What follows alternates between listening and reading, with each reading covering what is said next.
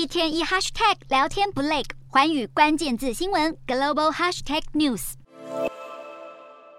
新冠疫情肆虐全球，马上就要满三年了。虽然各国死亡病例与重症人数持续减少，病毒的传播依然没有消退的迹象。尽管全球公卫单位至今为止都还在警告病毒扩散威力不容忽视，但为了不再干扰民生、阻断经济，大多数国家政府早已逐渐松绑防疫，适应与病毒共存的生活。一名加拿大官员表示，加拿大政府可能会从九月三十日起，不再要求旅客入境前事先接种疫苗，并且同步取消针对入境者的随机病毒采检，而同。同样，从六月份开始就渐渐放宽边境政策的南韩政府，也正在考虑是否取消要求旅客入境一天内需接受核酸检测的规定。除此之外，由于国内疫情最近越来越稳定，南韩政府接下来也可能宣布全面解除户外口罩令，就连到体育馆等人口密集地参加大型活动也可以不用戴口罩。这将能促进南韩后疫情时代的观光产业复苏。